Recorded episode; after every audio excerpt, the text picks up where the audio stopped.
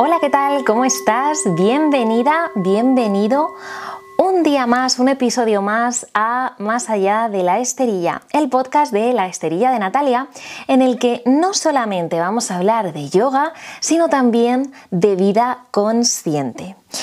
En el episodio de hoy eh, os tengo preparado una, una pregunta que, nos solemos hacer mucho antes de comenzar nuestra práctica de yoga o incluso simplemente eh, cuando sale en alguna conversación entre amigos y, no tenemos muy claro qué es, ¿no? Y, esta pregunta es... Eh, ¿Cómo es una clase de yoga? Porque realmente hay muchos mitos sobre, sobre el yoga y hay mucho desconocimiento. Y el desconocimiento al final lo que nos hace es llevar a imaginarnos cosas que probablemente no sean. Eh, incluso a mí misma me pasó, yo la primera vez que acudí a una clase de yoga, me imaginé que iba a ser una clase pues en la que íbamos a estar tumbados o en la que íbamos a estar sentados, pero sin hacer mucho ejercicio físico y, más dirigido a, eh, a relajarnos, ¿no? a, desconectar, a, relajarnos, quizás también a respirar, pero, pero no la enfocaba yo a, a ese ejercicio físico. ¿Y cómo voy a estructurar este episodio para que lo entiendas, para poder contestarte a esta pregunta? Pues bien, eh, en el episodio de hoy vamos a eh, destripar un poquito eh, cómo es una clase de yoga. Y te lo voy a explicar desde, desde la posición, desde mi posición como, como profe, de cómo estructuro la clase para que tenga sentido. Así que este episodio también es para ti, yogi, si ya estás iniciado, pero todavía no te has atrevido a hacer tu práctica sin un profesor porque no sabes muy bien cómo estructurarlo. Vamos a empezar ya abordando el tema y lo que sí voy a decir es que eh, voy a explicar cómo es una clase de, yoga integral. Eh, no voy a centrarme en ningún estilo de yoga específico, en ningún estilo de yoga concreto, ¿vale? Lo primero que yo siempre hago para cada clase es encontrar el objetivo, es decir, ¿por qué hago yo esa clase? ¿Qué quiero conseguir con esa clase? Y el objetivo puede ser físico o no. Es decir, puede ser, si en el caso de ser físico, puede ser que quieras entrar en una postura en concreto o que quieras trabajar, por ejemplo, un grupo de posturas, un grupo de asanas. Eh, por ejemplo, mm, hoy quiero en la clase de hoy quiero trabajar extensiones. O, por ejemplo, en la clase de hoy quiero llegar a eh, la postura Paschimottanasana, por ejemplo, que es la postura de flexión hacia adelante. Entonces, ¿qué haría yo para llegar a esta postura o qué haría yo para trabajar este, este grupo de posturas. Como decía, el objetivo puede ser físico o no. En el caso de no ser físico, por ejemplo, puede ser se me ocurre, el objetivo de la práctica de hoy eh, quiero que sea una práctica para despertarnos, para darnos energía por la mañana. Entonces, ¿qué qué grupo de asanas voy a elegir yo para esto. O por ejemplo, todo lo contrario, puede ser, eh, quiero hacer una práctica para relajarnos porque ya estamos casi al final del día, ¿no? Entonces, ese, podría ser mi objetivo. O mi objetivo puede ser, en la práctica de hoy, eh, aprender a respirar, aprender a unir nuestra respiración con los movimientos que quiera hacer. Bueno, objetivos hay muchísimos y eh, obviamente para cada persona o para cada profesor que está preparando las clases va a ser diferente y en cada clase van a haber unos objetivos diferentes. Por lo cual, lo primero es eh, establecer nuestro objetivo. Además, es súper guay saber el objetivo de la clase porque así puedes enfocarte en ello mentalmente. A mis alumnos les encanta cuando les cuento el objetivo de la clase porque eso les ayuda a centrarse. Por ejemplo, si yo les digo la clase de hoy es, eh, tiene el objetivo eh, apertura de caderas, pues siempre vamos a darle esa atención a esa zona del cuerpo en la que estamos trabajando. O por ejemplo, si nuestro objetivo, como decía anteriormente, es eh, trabajar la respiración, unir nuestra respiración al movimiento, pues vamos a tener nuestro foco ahí. Entonces, eh, va a ser guay porque vamos a, llegar, vamos a intentar llegar a este objetivo de una forma más consciente. Bien, una vez que nuestro objetivo ya está definido, vamos a empezar con nuestra práctica en sí.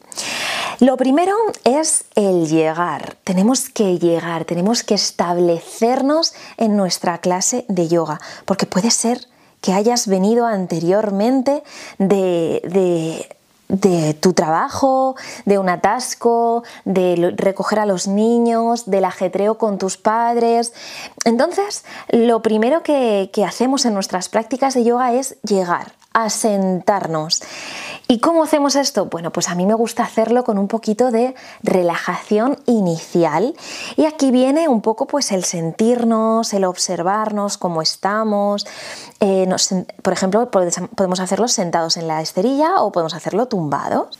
Una vez que hemos llegado, que nos hemos asentado, a mí me gusta mucho pasar a unos momentos de técnicas de respiración. Nosotros lo llamamos pranayama. Y este es un momento en el que vamos a conectar con nuestra respiración, vamos a ser conscientes de que respiramos. Y además de ser conscientes de que respiramos, esto nos va a ayudar a estar más concentrados a lo largo de nuestra práctica. Entonces, para mí, este es un buen momento para meter nuestras técnicas de, respiración o pranayamas, aunque también es verdad que se pueden hacer en otros eh, momentos de la clase. Una vez que ya estamos centrados, que ya hemos llegado a la clase, ¿qué nos espera? ¿Qué nos depara nuestra práctica de yoga? Pues empezar a calentar un poquito el cuerpo. Y esto lo vamos a hacer con algunos ejercicios, algunos movimientos, suelen ser muy dinámicos para que nuestro cuerpo pues vaya cogiendo un poquito de soltura, ¿no? Se vaya movilizando un poquito y vayamos engrasándolo y vayamos dándole un poquito de eh, movimiento, un poquito de elasticidad, ¿no? Después de esto, después de calentar, vamos a, pasar a eh, una cosita que nosotros hacemos en, yoga, que es eh, muy famosa, seguro que has oído hablar de ello, y es los saludos al sol, que nosotros también llamamos vinyasas.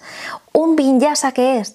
Pues son una secuencia de posturas que van unidas por la respiración. Entonces, por ejemplo, comenzamos inhalando y hacemos un movimiento, en la siguiente exhalación cambio de movimiento, en la siguiente inhalación cambio de movimiento y así vamos haciendo esas transiciones y vamos completando nuestro saludo al sol, nuestro vinyasa. Podemos elegir el saludo al sol o podemos elegir el saludo a la luna o algún otro vinyasa que conozcamos. Hay distintos, pero bueno, eh, así como ejemplo vamos a quedarnos con el saludo al sol, que es casi lo más típico. Después de, nuestros, de nuestras vueltas de, de, de Namaskar, del saludo al sol, nos vamos a encontrar con un grupo de posturas que nos van a llegar a alcanzar nuestro objetivo. Pensad que en este momento nuestro cuerpo ya está preparado para el objetivo, ya lo hemos ido preparando. Es como si tuviésemos una, una línea curva, una parábola que fuese creciendo y ahora ya estamos casi llegando al pico de arriba donde vamos a establecer, donde vamos a fijar nuestro objetivo. Entonces aquí, pues por ejemplo, decíamos que, que, nuestro objetivo podría ser llegar a una postura. Imaginaos que nuestra postura es la postura de Ustrasana, el camello.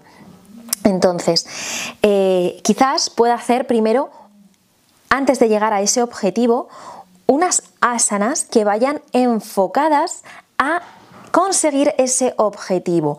Unas asanas un poquito más de extensión, por ejemplo, porque Ustrasana, la postura de camello, es una postura de extensión, pero es en esta ocasión eh, que sean un poquito más suaves para seguir culminando hasta llegar a nuestro objetivo.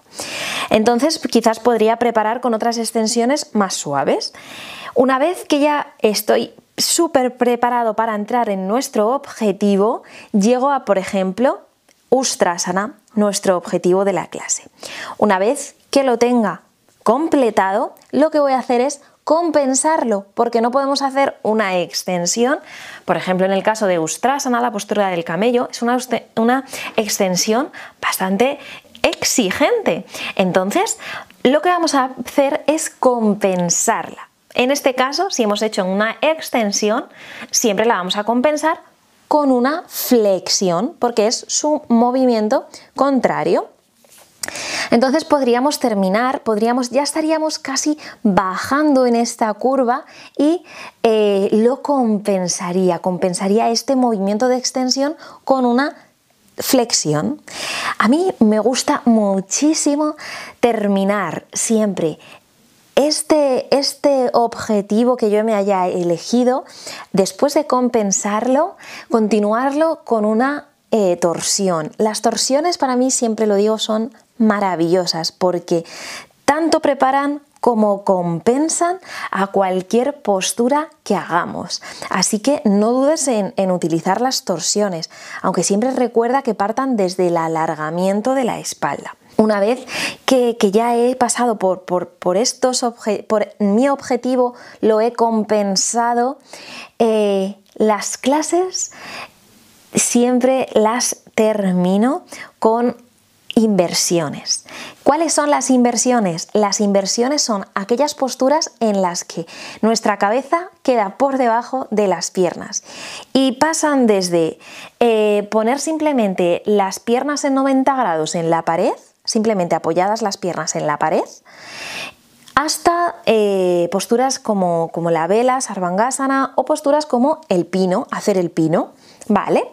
El pino con la cabeza, el pino sobre las manos o diferentes posturas. ¿Por qué elegir las inversiones al final de la clase? A mí me gusta porque em, las inversiones, sí es verdad que dependiendo también pueden activarte mucho, pero por norma general lo que hacen es bajar la energía. Es después de, de todo lo que hemos practicado, es como cuando terminas de bajar las piernas en la inversión, sientes que tu cuerpo se, derrite, ¿no? Es como que lo dejas en el suelo y es como hasta aquí, ya está, ya, ya eh, voy culminando la clase, ¿no? Es una sensación difícil de explicar, pero cuando, cuando la conoces, eh, seguro que sabes a lo que, a lo que me refiero. Muy bien, y después de hacer la inversión, la inversión también es, una postura que, es un poquito exigente, eh, sobre todo si, si hacemos pues la vela, sarvangasana, o hacemos algún tipo de pino. Entonces, estas inversiones también vamos a compensarlas, ¿vale? Generalmente siempre utilizamos dos, tres posturas que suelen compensar a estas inversiones. Y por último, ¿cómo podemos finalizar esta maravillosa práctica? Pues con una relajación final. ¿Y qué nos va a dar esto? Pues nos va a dar una sensación de placer tremendo, porque va a ser como una sensación de, paz, de calma, de estar a gusto y, también sentir por dentro el estar activo, el estar bien, el estar despierto.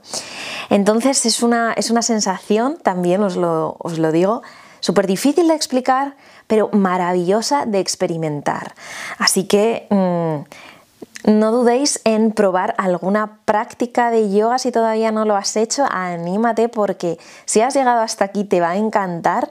Y si eres de los que eh, ya sabes, ya has practicado, ya estás iniciado y simplemente querías saber cómo estructurar una clase de yoga, seguro que ya sabes a lo que me refiero. Espero que, que te haya quedado ahora muchísimo más claro, que seas capaz ahora de construir tu práctica y eh, por supuesto si todavía no te has iniciado que te animes.